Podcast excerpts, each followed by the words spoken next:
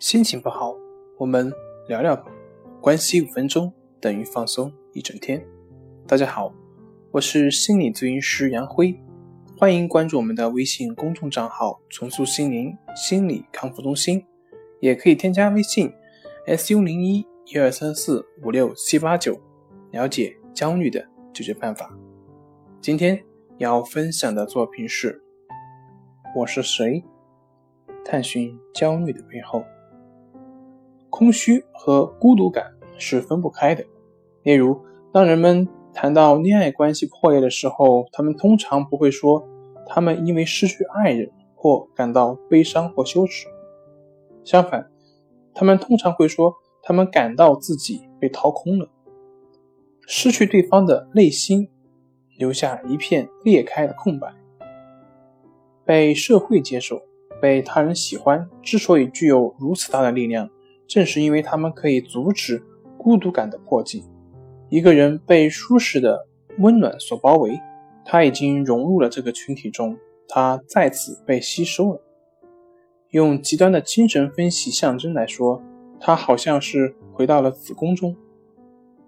他暂时摆脱了孤独，但这却是以放弃他作为独立本体的存在为代价，而且他放弃了一种最终。将使他建设性的战胜孤独的东西，即发展他内在的资源、力量和方向感。焦虑是现代人的另外一个特征，它甚至比空虚和孤独更为根本。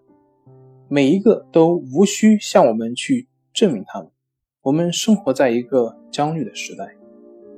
当一个人在一段时间内不断的陷入焦虑，他的身体就会容易遭受身心疾病。焦虑是许多身心障碍、溃疡以及许多不同形式的心脏病等在心理上常见的共同特征。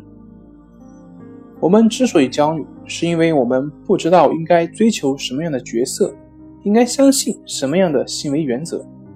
它是一种基本的关于我们该何去何从的混乱和困惑，关于目标和价值观的困。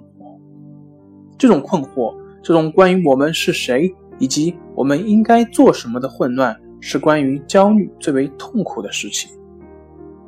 不过，积极、充满希望的一面是，就像焦虑会摧毁我们的自我意识一样，自我意识也能够摧毁焦虑。